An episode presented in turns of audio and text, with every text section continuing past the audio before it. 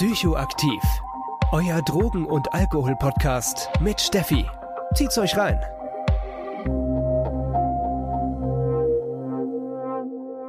Jo Leute, was geht und willkommen zu einer neuen Folge Psychoaktiv und heute ist es eine richtig Special Folge, denn ich sitze mit Roman gerade tatsächlich am Main ähm, in Frankfurt und das ist richtig krass. Roman macht den Sucht und Ordnung Podcast und wenn ihr den noch nicht kennt, ähm, erstmal kurz hier Pause, googelt ihn mal, abonniert ihn, folgt ihn auf Instagram, richtig geiler Content, äh, kann ich nur empfehlen. Ich kenne ihn seit ich angefangen habe und ja, finde es einfach großartig.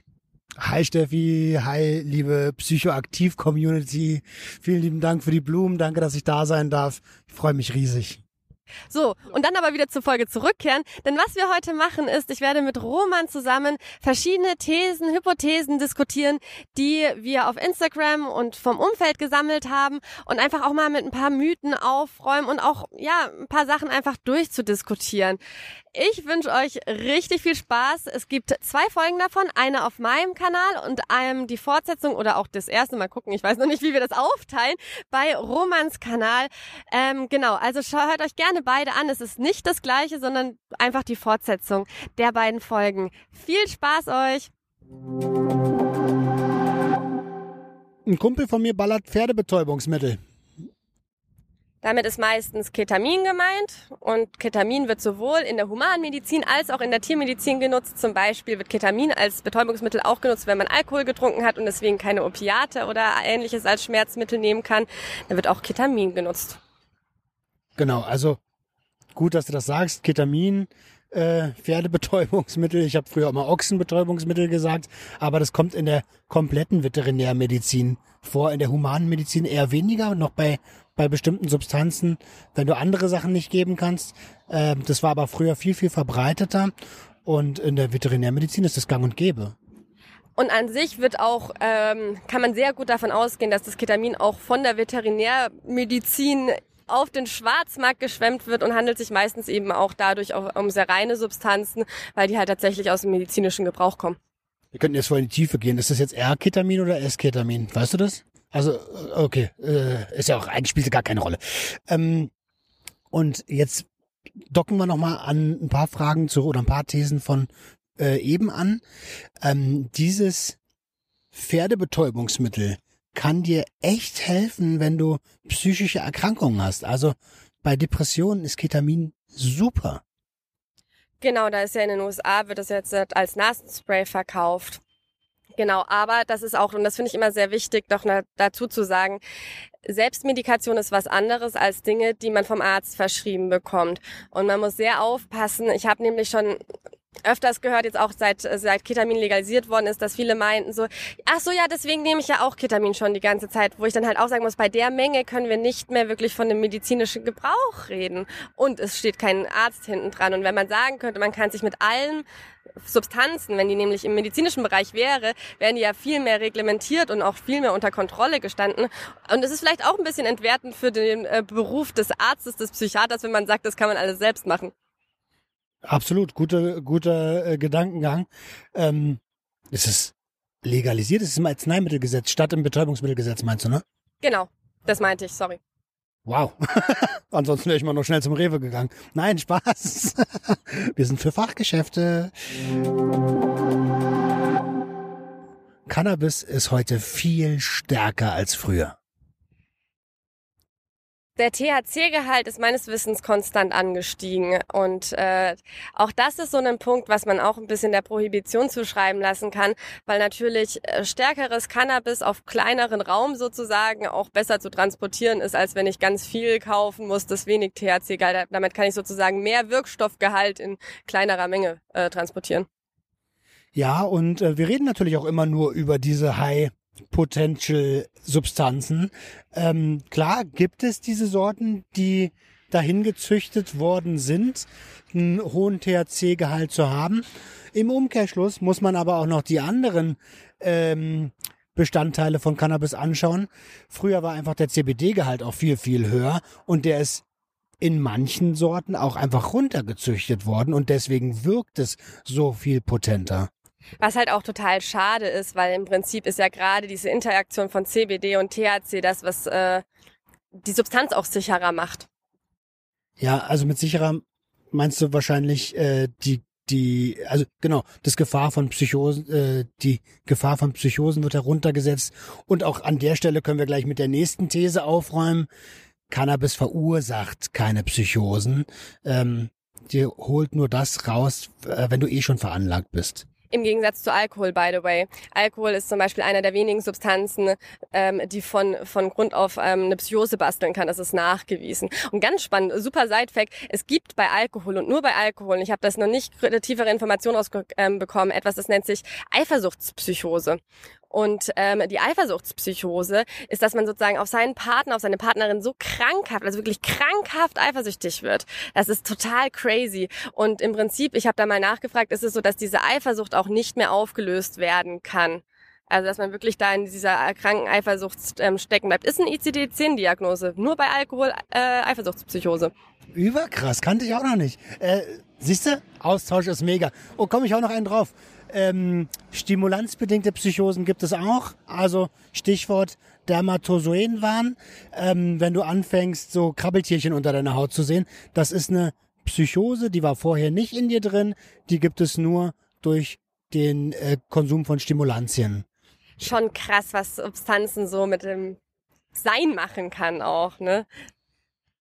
Äh, ja, die Dosis macht das Gift. Also ich denke nicht, dass du ähm, dass du von, deswegen ist es ja auch so wichtig, Harm Reduction, Safer Use. Also das sage ich heute, ne? Ich habe früher auch nicht abgewogen, äh, wie viel Kokain ist denn da jetzt äh, drinne und wie viel konsumiere ich jetzt, wie viel führe ich mir jetzt zu. Aber ganz ehrlich, äh, jeder aus meiner Community kennt meine Vergangenheit und ich glaube nicht, dass ihr alle den gleichen Weg gehen wollt. Macht es doch ein bisschen schlauer als ich. Checkt es doch, was da drin ist. Aber ich habe da die perfekte an, ähm, anhängende Di Diagnose, sage ich schon, These dazu. Und zwar Aufklärung und Safer Use führen dazu, dass UserInnen sich sicher fühlen und somit mehr konsumieren. Also das kommt doch aus der CDU-Ecke.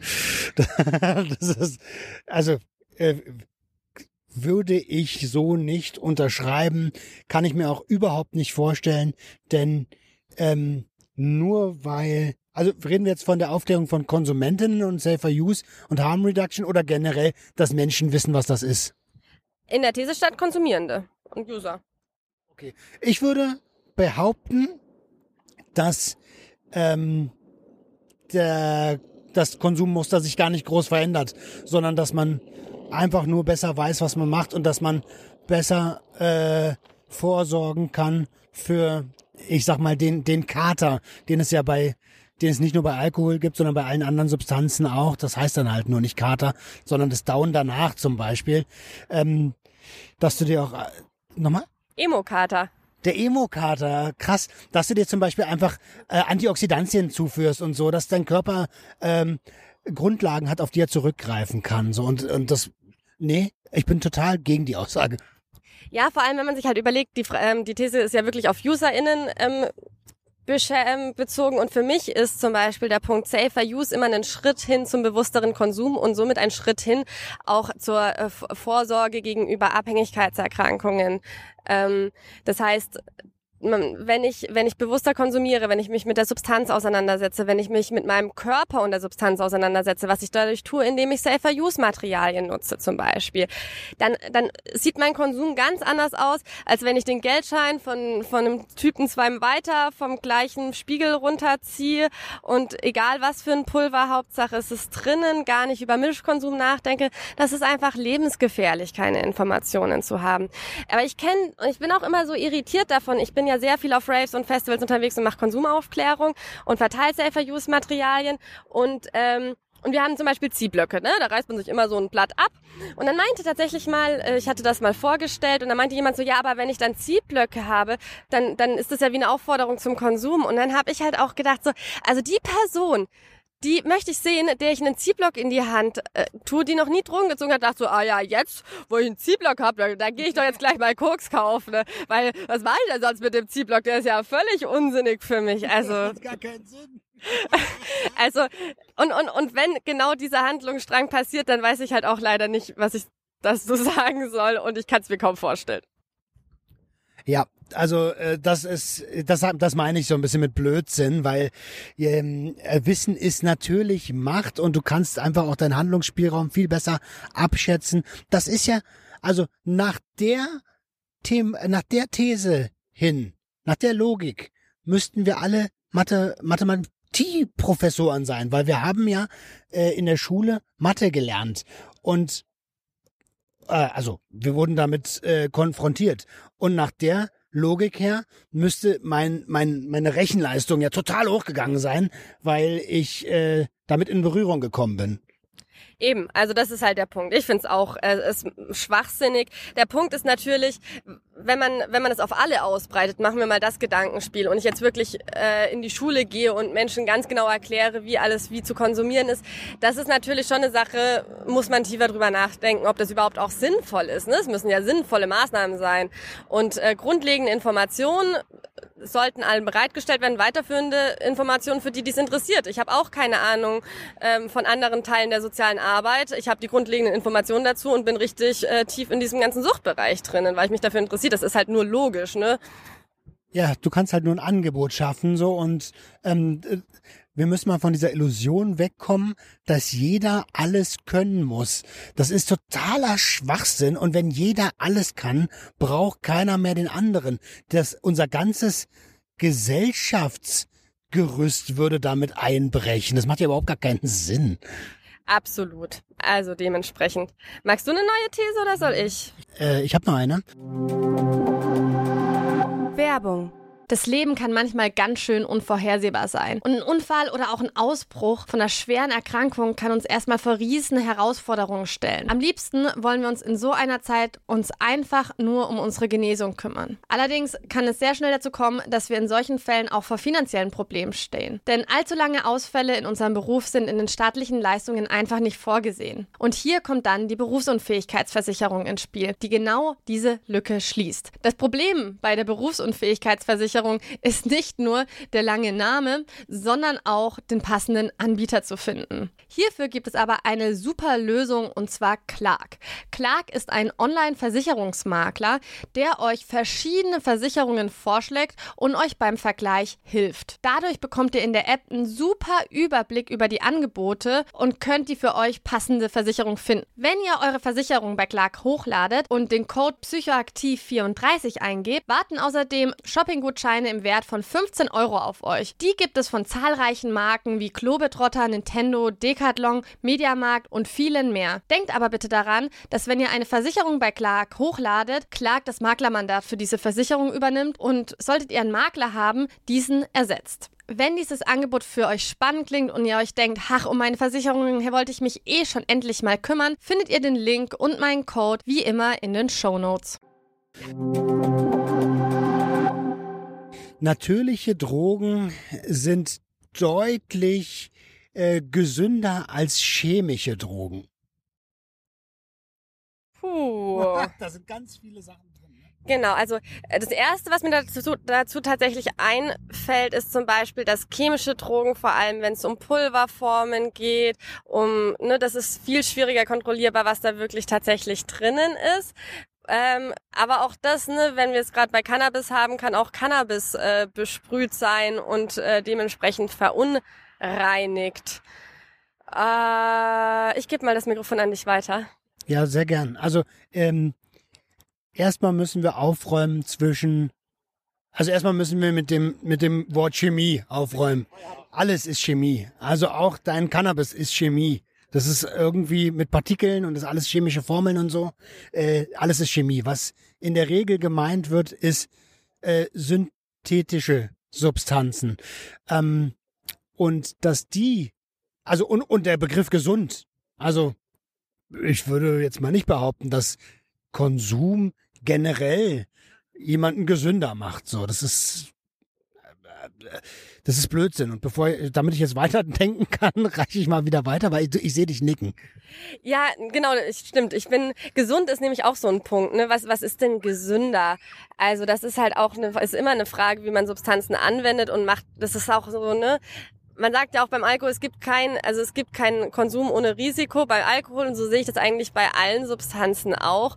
Und natürlich unterscheiden die sich alle ineinander, aber das ist nicht unbedingt synthetisiert und Naturdroge, sondern halt auch je nachdem, was für eine Substanz das ist. Also man kann das einfach nicht so pauschalisieren. Was ich allerdings, ähm, wenn das gemeint ist, was ich allerdings schon mittrage zu teilen, ist, dass sich ähm, das einfach besser handeln lässt, weil in der Regel die, das Naturprodukt, wenn es nicht bearbeitet ist und ähm, man sich ein bisschen damit beschäftigt hat, schon nicht so hochpotent ist wie das synthetische ähm, äh, Pendant. Und auch da kommt es auf die Substanz an. Aber ne, das beste Beispiel sind synthetisiertes Cannabinoid, ähm, Cannabinoide, die als Vollagonisten perfekt auf unser System ähm, ja abgefertigt worden sind und deswegen viel zu stark wirken für unseren Körper, was halt Cannabis alleine gar nicht schafft. Agonisten, jetzt habe ich's. Du hast, ich habe von Antagonisten gesagt, das ist der Gegenspieler. Äh, also CBD wäre der Antagonist zu THC, richtig? Ah. Richtig. ähm, ja, also These entkräftigt. The, äh, das, das ist Bullshit, Bruder und Schwester. Hast du Bock auf ein paar Therapiethesen? Sehr gerne. Ähm, Selbstbetroffene sind die besseren Drogenberater und Drogenberaterinnen. ähm, das hört man gerade im Ex-User-Bereich oft, ja.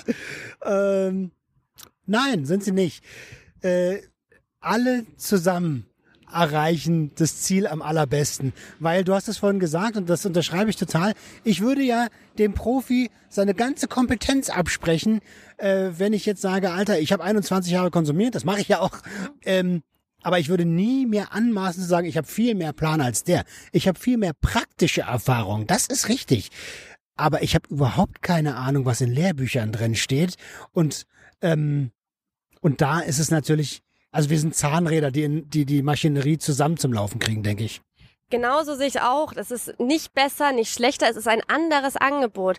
Wenn man Selbsthilfegruppen anschaut, es gibt Menschen, die brauchen nur das. Die möchten gerne sich austauschen mit Menschen, die Erfahrungen haben, die genau das auch drüber hebt. Und äh, ich finde das so wichtig. Und es gibt Menschen, die ein Angebot brauchen, was ich mache, ne? Eine neutrale Person, die einen neutralen Raum stellt, um halt auch eventuell ein bisschen tiefer zu gehen, ne? Weil es ist so ein bisschen, was man sich auch ein bisschen immer überlegen muss, ist, ähm, in, im Rahmen der Selbsthilfe geht man auf einer persönlicheren Ebene und das ist großartig. Und auf der anderen Seite kann es ein bisschen Tiefe wegnehmen, weil dann wieder sehr viel Zwischenmenschliches dazu kommt.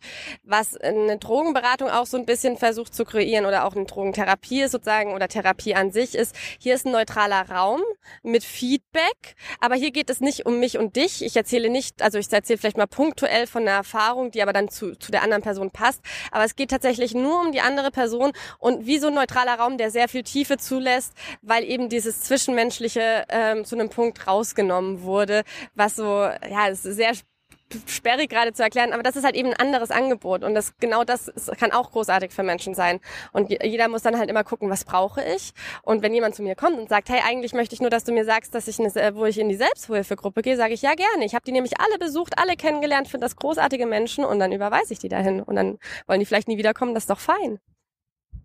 Ich würde sogar so weit noch gehen und sagen, hey, jetzt schau dir mal die ganzen Ex-User an, die da sprechen und frag doch mal, ob sie selber eine Therapie gemacht haben. Und äh, viele von denen haben das. Und wenn es also das therapeutische Angebot nicht gäbe, sondern nur Ex-Konsumenten, so dann, äh, dann wären die nicht geheilt worden, in aller Wahrscheinlichkeit nach. Absolut. Und ich ähm, kann da gleich eine andere These perfekt anknüpfen. Und zwar ähm, darf oder sollte man in der Prävention, Beratung oder Therapie als Fachkraft über eigenen Konsum reden. Also sind jetzt natürlich viele Felder dabei. Ähm, und es ist bestimmt auch ein bisschen auf mich gemünzt, weil Leute sehr, sehr frustriert darüber sind, dass ich nie ein Wort darüber verliere, äh, ob, wie, was überhaupt ich konsumiere. Und das geht genau auf den gleichen Nenner, was ich gerade gesagt habe. Mein Angebot geht nicht nicht um mich. Mein Podcast geht nicht um mich. Natürlich erzähle ich mal einen Schwank aus meinem Leben, aber hier geht's mir um neutrale ähm, Informationsweitergabe und das kann ich nur leisten, wenn ich selbst ein so neutraler Mensch wie möglich bleibe. Denn der Punkt ist halt auch, wenn du eine große Masse an Menschen erreichen möchtest, dann kann ähm, sich mit einer Person identifizieren halt auch eine Sperre drin sein. Und ich habe mir meinen Podcast zum Beispiel oder auch meine Haltung überlegt, ich möchte niemand, der denkt so, ach, die versucht zum Beispiel nur ihren eigenen Konsum zu rechtfertigen oder die Person hat überhaupt keine Ahnung, weil sie selbst nicht konsumiert hat neutraler Raum. Das ist sozusagen, was, was Beratung bieten kann, was Therapie bieten kann, was sozusagen auch meine Grund, meine Arbeitsgrundlage ist. Aber das ist ja nicht nur das einzige Angebot. Und da sind wir wieder grundlegend dabei, so, ne, eine große Breite und ich glaube vor allem auch, und jetzt nochmal auf den Präventionsaspekt dazu kommt, wenn es wirklich um Drogenkonsum geht, glaube ich, ist es eine extreme Bereicherung an Schulen, wenn das ein Mixmatch ist. Eine, eine Präventionsfachkraft mit jemandem, der Erfahrung hat. Ich glaube, das ist in der Prävention das Genialste. Ja, so Tag-Team-mäßig. Ähm, absolut. Boah, ich versuche nochmal die These zusammenzukriegen, ob das förderlich ist, wenn äh, dort über eigenen Konsum gesprochen worden wäre als Fachkraft.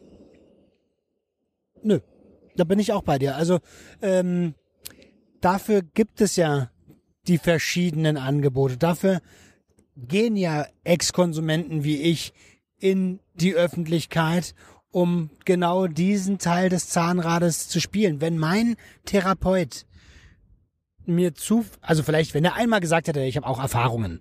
So, das ist aber auch schon das Maximalste, was er sagen darf, um ne, äh, um seine Neutralität und seine, seine, seine Autorität als Therapeut, als, als das, was er ist, als Profi nicht zu verlieren. Ähm, das ist alles, was er, das Maximalste, was er sagen darf. Dann hätte ich persönlich mit meinem Charakter da vielleicht drauf angesprungen, aber andere erschreckt das, weil andere sagen dann vielleicht, wie soll denn der mir helfen? Er hat doch selber die gleichen Probleme äh, gemacht.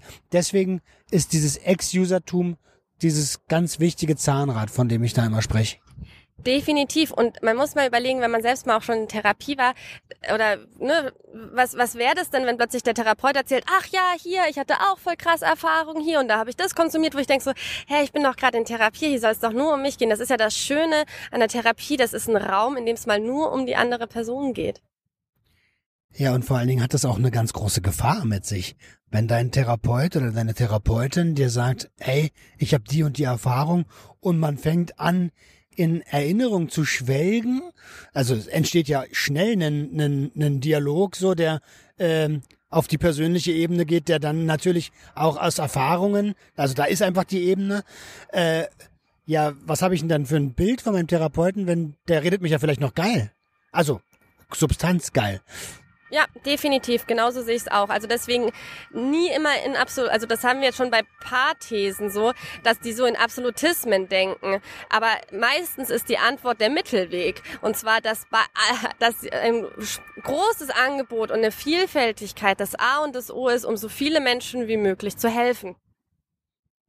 Ja, es gibt halt kein Schwarz und kein, nicht nur Schwarz und Weiß. Und äh, eigentlich, also Schwarz und Weiß sind halt überhaupt gar keine Farben.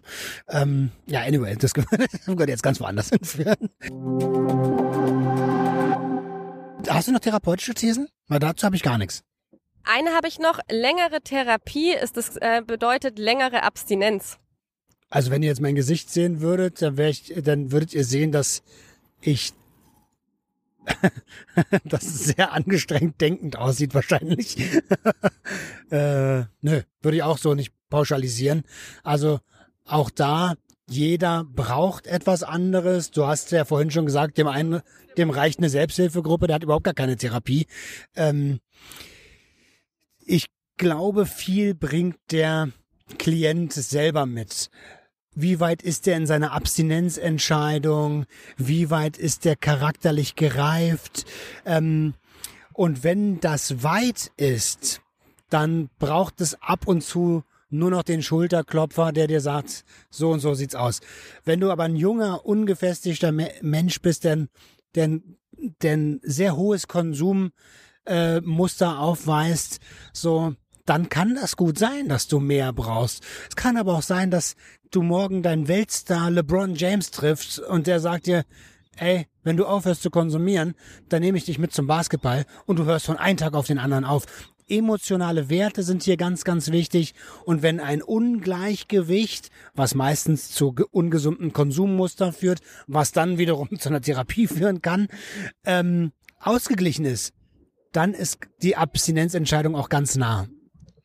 Ja, genau so sehe ich das halt eben auch. Also es gibt ja wirklich lang angelegte Therapien, die nennen sich dann Sozialtherapien, die gehen dann mal ein Jahr oder zwei sogar. Und, ähm, und die sind für manche Menschen extremst wichtig. Aber ich bin auch der Meinung, dass man es auch nicht, also nicht gleich mit viel Hilfe viel auf alles draufschlagen. Also da bin ich überhaupt kein Fan von, weil äh, ich finde schon, dass es sowas geht wie Übertherapien, wo man dann irgendwie hinter jedem Loch doch noch mal was sucht. Ja, ja. Und ähm, dementsprechend dementsprechend äh, kommt auch das total auf die Person an. Und bloß weil jemand zwei Jahre Therapie hat, ist es kein Garant für sechs Jahre Abstinenz. So funktioniert das einfach nicht, dass man sich mit der Therapie dauernde Abstinenzzeit kauft. Das wäre ja, das wäre ja, das wäre ja genau das, was uns die Konsumgesellschaft verkauft. Das wäre genau das. Nimm mehr von Creme XY und du hast nur wieder Falten. Mach länger Therapie und du hast nur wieder Probleme. Jetzt bin ich raus. Aber These ist aufgeklärt. Also, ja, ja nee.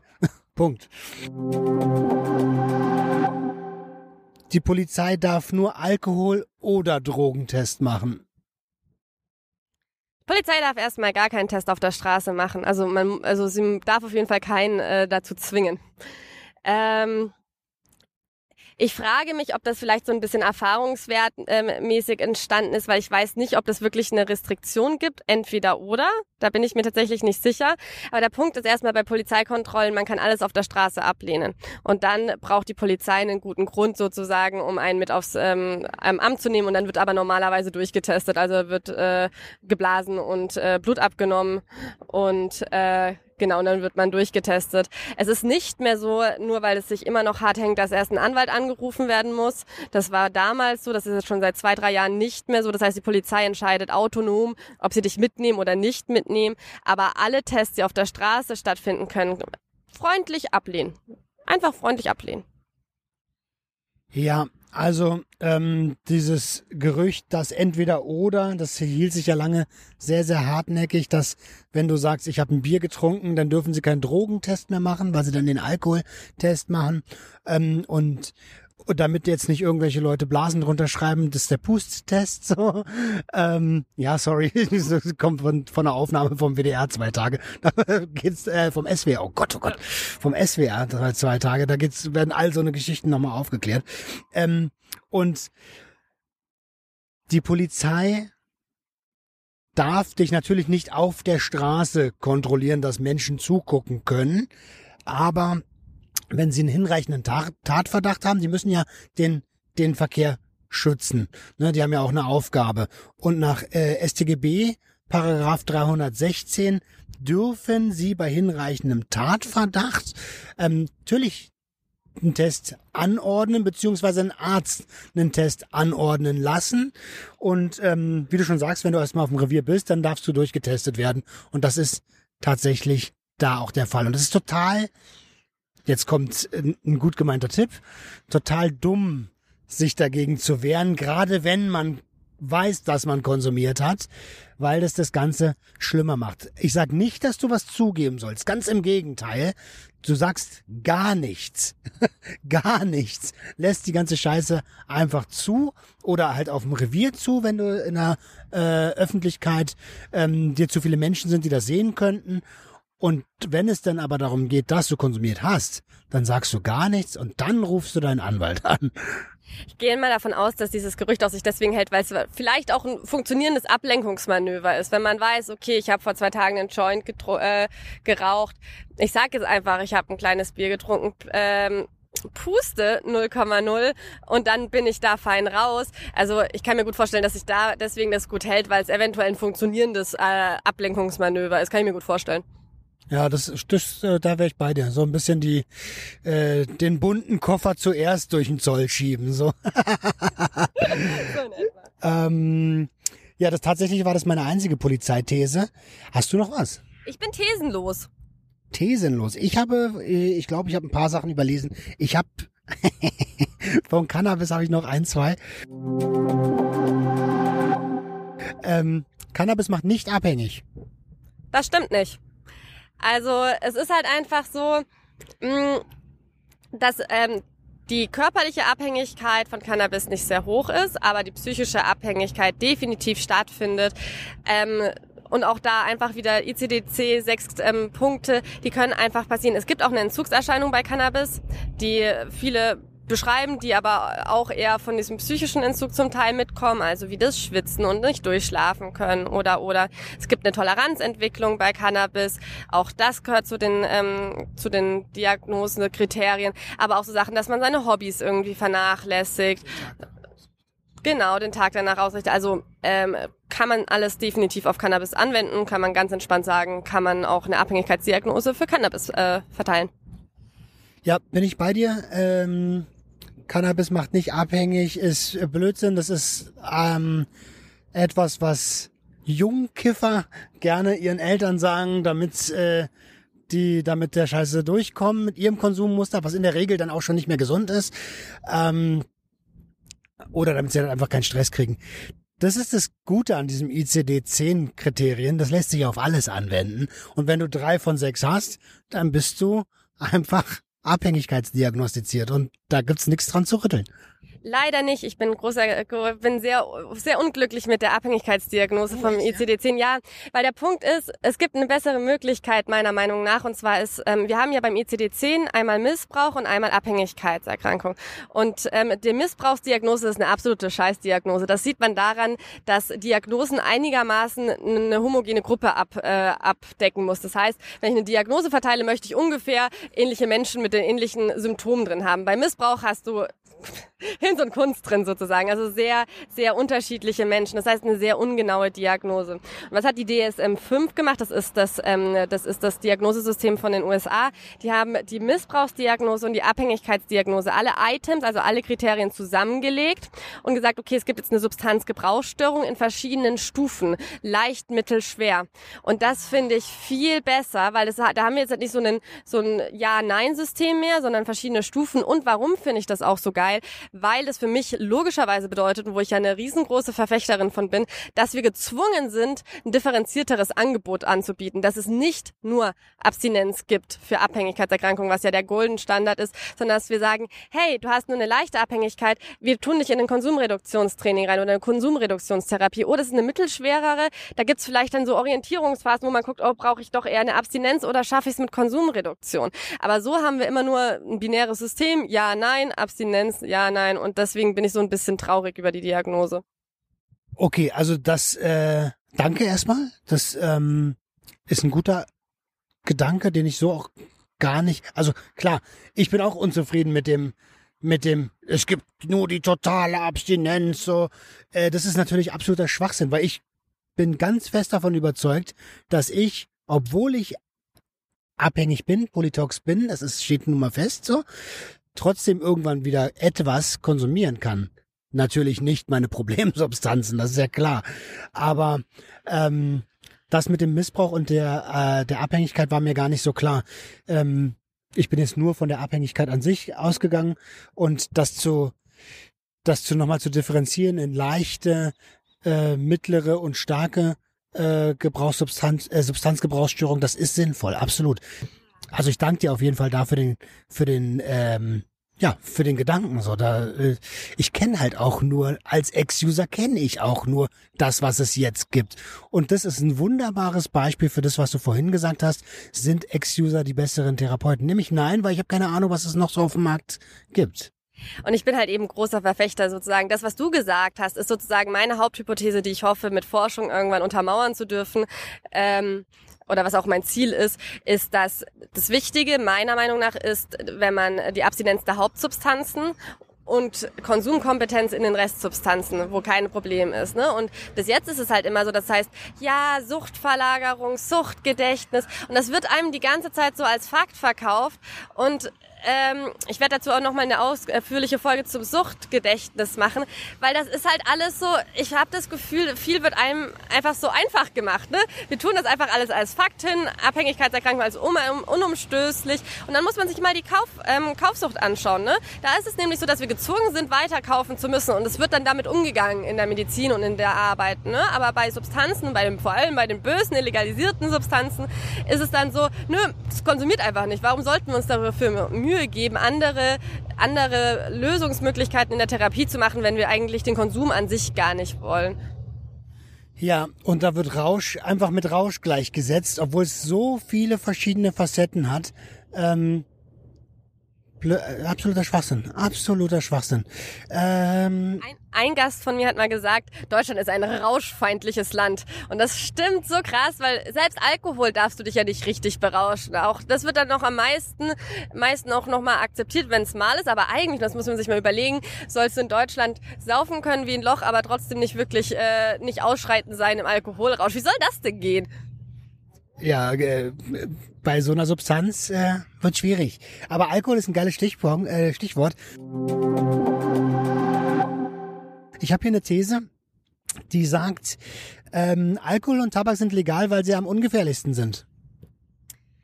Nein, das stimmt auch nicht. Also der Punkt ist, es gibt ja eine Studie, die da immer zitiert wird und die meiner, ähm, meiner Meinung nach auch ähm, immer sehr falsch zitiert wird. Das geht nämlich um Schadenspotenzial von David Nutt, wo Alkohol ja als die Substanz mit dem höchsten Schadenspotenzial manifestiert ist. Da muss man halt gucken, ähm, was da wichtig ist, drauf zu gucken, ist, dass Alkohol sozusagen einen deutlich geringeren Selbstschaden hat, wie zum Beispiel Heroin, was untergeordnet ist.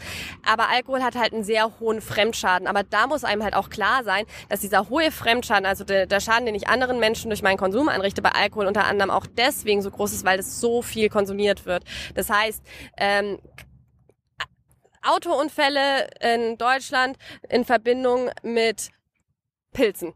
Das ist statistisch einfach nicht sehr häufig. Autounfälle in Verbindung mit Alkohol sind ich weiß jetzt nicht einen Prozentsatz, aber extremst viele der Autounfälle. Ne? Und das heißt, das Schadenspotenzial bei Autounfällen, bei, bei Alkohol ist deutlich höher als bei Pilzen, aber Pilze werden viel weniger konsumiert. Ne? Also das muss man halt immer auch mit in Relation sehen. Aber es stimmt nicht, dass Tabak und äh, Alkohol, Alkohol ein Nervengift, das alle unsere Organe angreift.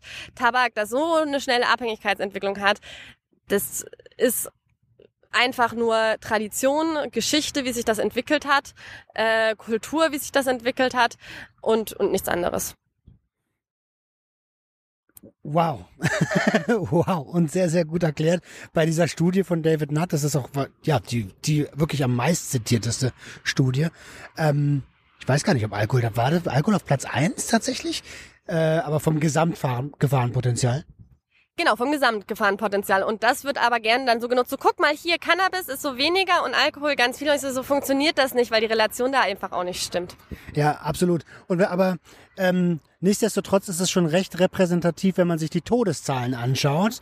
Ähm, klar, wenn alle Substanzen legalisiert wären, dann wären wir auch nicht bei diesen 1513, haben wir, glaube ich, gerade, ähm, Drogentote durch illegale Substanzen, sondern das würde natürlich auch ein bisschen hochgehen. Obwohl ich mir da gar nicht so sicher bin, weil dann auch Qualitätsstandards eingebaut werden könnten. Das ist also rein hypothetisch, was ich hier gerade sage. Aber was nicht hypothetisch ist, ist, dass Tabak und Alkohol die Substanzen sind weltweit, wo einfach die meisten Menschen dran sterben.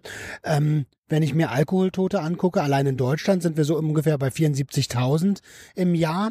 Ähm, und bei Tabak sind wir gerade bei 127.000 laut unserer Bundesdrogenkriegsbeauftragten.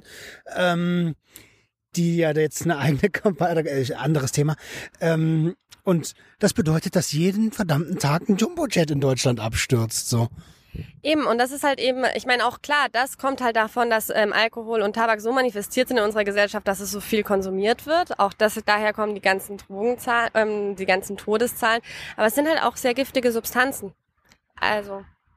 Ja, und jetzt zeig mir mal den, also es gibt bestimmt den einen oder anderen, aber ich würde sagen, auf Pilzen, auf einer ordentlichen Dosis Pilzen kriege ich den Sch Schlüssel gar nicht ins Zündschloss. So, das wird schon sehr schwer.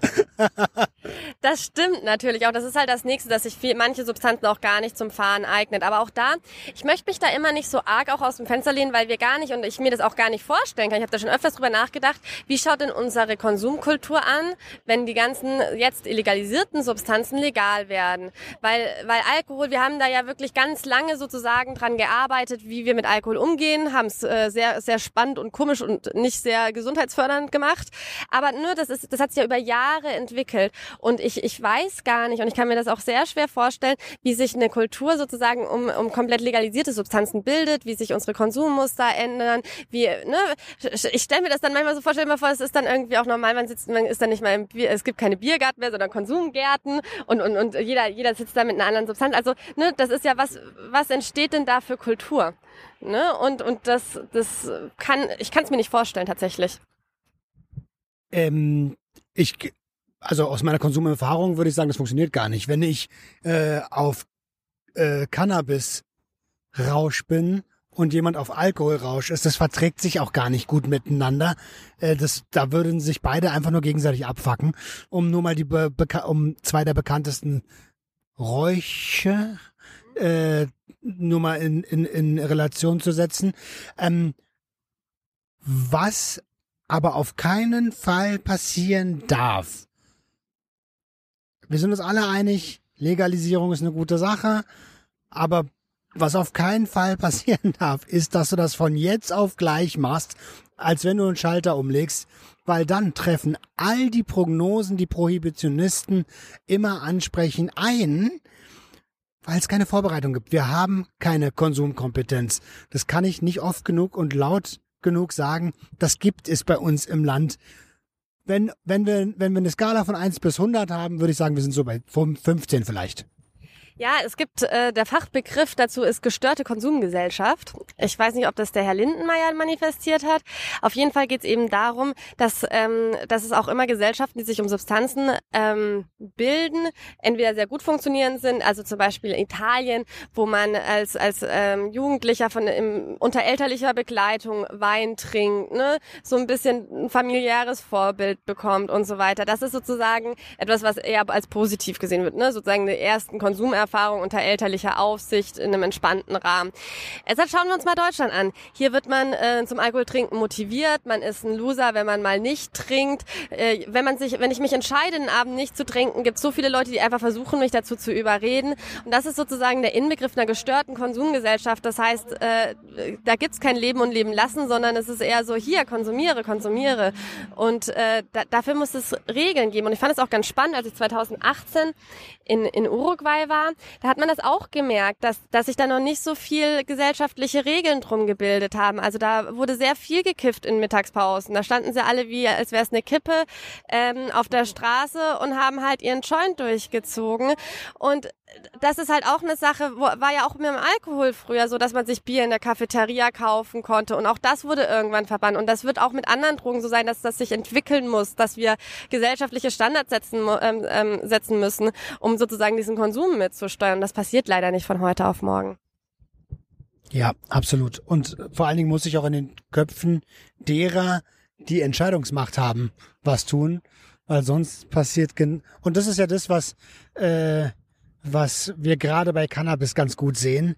Ähm, sonst passieren genau die gleichen Fehler, die wir bei Alkohol gemacht haben. Und das sind, wie du selber schon gesagt hast, keine kleinen Fehler gewesen, überhaupt nicht gesundheitsfördernd. Ich habe noch eine These bekommen ähm, zu LSD. Auf LSD sieht man rosa Elefanten. Ah, die rosa Elefanten. Das ist, ich frage mich immer, ob die wirklich irgendwann mal stattgefunden haben. Aber das Punkt ist, man muss ja überlegen, LSD ist ähm, bewusstseinserweiternd. Das heißt, ich, ich baue sozusagen auf das, was ich eh sehe, mehr drauf auf. Je nachdem, wie hoch ich konsumiere, ist es natürlich mehr. Ähm, aber es ist jetzt äh, nicht so, dass man da jetzt zwangsmäßig rosa Elefanten sieht. Ja, absolut. Also äh, als Halluzinogen ähm, ist es so, du siehst, was du siehst und es morpht alles so und wird scharf und ähm, ein, guter Freund von mir würde sagen, kaleidoskopartig. Äh, ich weiß gar nicht, ob ich das so gecheckt habe. Und es gibt auch noch Unterschiede in den Visuals, ob du jetzt die Augen geschlossen hast oder ob du die auf hast. Ich persönlich habe nie rosa Elefanten hüpfen sehen und das liegt auch daran, dass es eigentlich eher um Pseudo-Halluzinationen geht. Ähm, genau. Es ist ja auch der Unterschied zwischen Halluzinogen und Dissoziativer. Halluzinogen sind Bewusstseinserweitern und Dissoziativer sind Bewusstseinsabspalten. Und Halluzinogene könnt ihr euch einfach so merken, ne? Das ist, man sieht, was man sieht, wie der Roman gerade gesagt hat, und ein bisschen mehr. Wer Psychedelika nimmt, hat ein erhöhtes Risiko, eine Psychose zu entwickeln. Ja, man kann es vielleicht so sagen, dass der, der Psychedelika nimmt, ähm, gegenüber die Person, die keine nimmt, ähm, und man die Möglichkeit hat, eben eine, ähm, eine Psychose sozusagen veranlagt zu haben, die natürlich die Wahrscheinlichkeit höher ist, dass man sie entwickelt, ähm, als jemand, der jetzt keine Psychedelika nimmt. Also das ist so ein bisschen der Punkt, dass ich glaube, dass es das Potenzial schon erhöht. Aber es ist ja immer dieses, die, dieses, dieses, äh, ja, dieses Gerücht hält sich ja so hartnäckig, dass man so schnell äh, in Psychosen reinrutscht. Und das ist halt einfach nicht so. Und das hält sich vor allem deswegen sehr schnell, dass es vielleicht, es gibt ja auch Stationen, die nur sich um psychotische Menschen kümmern. Da kann man schon mal das Bild bekommen. Aber es ist halt dann leider, le was heißt leider zum Glück auch nur der in ihrer Bubble. Ja, genau, das ist es. Ähm, ähm, ich bin ja ganz ehrlich, er hat mir dazu geschrieben, so, dass äh, die Inzidenz von den Psychosen ähm, bei Halluzinogengebrauch nicht höher ist als der bundesweite Durchschnitt, sondern das ist genau das Thema, was wir vorhin in der einen These hatten. Ich bin mir auch gar nicht mehr sicher, ob es die gleiche These war, dass äh, das Veranlagung ist und einfach nur verstärkt wird und hochgeholt wird, ähnlich wie bei Cannabis. Ah, um Cannabis ging es, glaube ich. Ja. Ähm, und dass es aber im Gegensatz dazu durchaus Substanzen gibt, die äh, tatsächlich Psychosen auslösen können, wie Alkohol und äh, Stimulantien. Ganz genau. Und dementsprechend äh, kann man das, glaube ich, einfach so stehen lassen. Ja, ich, ich habe nur noch eine einzige These. Dann ist das wohl unsere letzte These. Hau raus. Cannabis kann Krebs heilen. Ich weiß nicht, gibt es dazu Studien? Das ist meine einzige Zurückfrage, äh, Rückfrage, ob das schon in irgendeiner Art und Weise erforscht worden ist. Ich weiß, dass es da so ein bisschen was in die Richtung gibt, aber ich habe da keine Aussage dazu, weil ich spekuliere nicht über solche Dinge, weil ich weiß das tatsächlich einfach nicht und ich weiß auch nicht, wie weit die Forschung ist. Sehr ehrliche und sehr gute Aussage. Ähm, meines Wissens nach kann Cannabis Symptome lindern. Ähm, ich weiß auch nicht, ob es Forschung in die Richtung gibt. Wird es sicherlich geben. Es wird ja in, in, in fast alle Richtungen gerade geforscht. Aber da, wo die These herkommt, ähm, da bin ich mir ziemlich sicher, dass die Leute sich auch nicht mit Forschung auseinandersetzen. Und deswegen würde ich eure Intention an der Stelle gerne entkräftigen wollen und einfach sagen, hey, wenn ihr es nicht wisst, also ich meine, du beschäftigst dich ja noch intensiver als ich mit dem mit der Thematik. So dann laber keine Scheiße, Alter. Genau, und ich meine, das mit dem Symptom kann ich mir gut vorstellen, weil ich meine, Cannabis wirkt ja auch schmerzlindernd, Krebs ist sehr schmerzreich. Also, ne, da, da will ich gar nicht widersprechen. Aber auch da, ich bin immer entspannt forschungsbasiert, ne? Und wenn man es halt nicht weiß, dann, oder wenn es auch noch keine Forschung gibt, dann kann man mal zusammensuchen, was es denn gibt ähm, aber dann auch in, in, in framen und sagen, okay, es ist jetzt nicht viel. Ich habe das bei meiner einen neuen Folge gesehen, da gibt's auch nicht so viel. Das muss man dann halt einfach in, an den richtigen Punkt setzen ähm, und auch richtig einschätzen, was es für Daten gibt. Aber auch nicht immer alles gleich glauben, was irgendwie so auf, für, für Hypothesen auf den Markt geschmissen werden. Ja, absolut. So, das war es mit der Folge und ich hoffe wirklich, euch hat sie gefallen. Mir hat das so viel Spaß gemacht und ich hoffe, wir machen da auch bald eine neu nächste Folge dazu, vielleicht nächstes Mal auch bei Roman in Berlin. Lasst es uns doch gerne wissen über Instagram oder auch über meine E-Mail psychoaktiv.podcast@gmail.com, wie ihr das fandet, wie ihr das Format fandet und was ihr euch vielleicht auch beim nächsten Mal mehr wünschen würdet. Ich freue mich riesig auf Rückmeldung. Es hat einfach riesig Spaß gemacht. Roman, danke, dass du warst. Steffi, das kann ich nur zurückgeben. Danke für die Einladung. Ähm, ein, ein Riesenspaß, eine tolle Kulisse, direkt am Wasser. Äh, wenn ich das nächste Mal in Frankfurt bin, komme ich gerne wieder vorbei. Und ich kann mich nur anschließen. Ich hoffe, ihr hattet Spaß. Haut da rein. Ciao, ciao.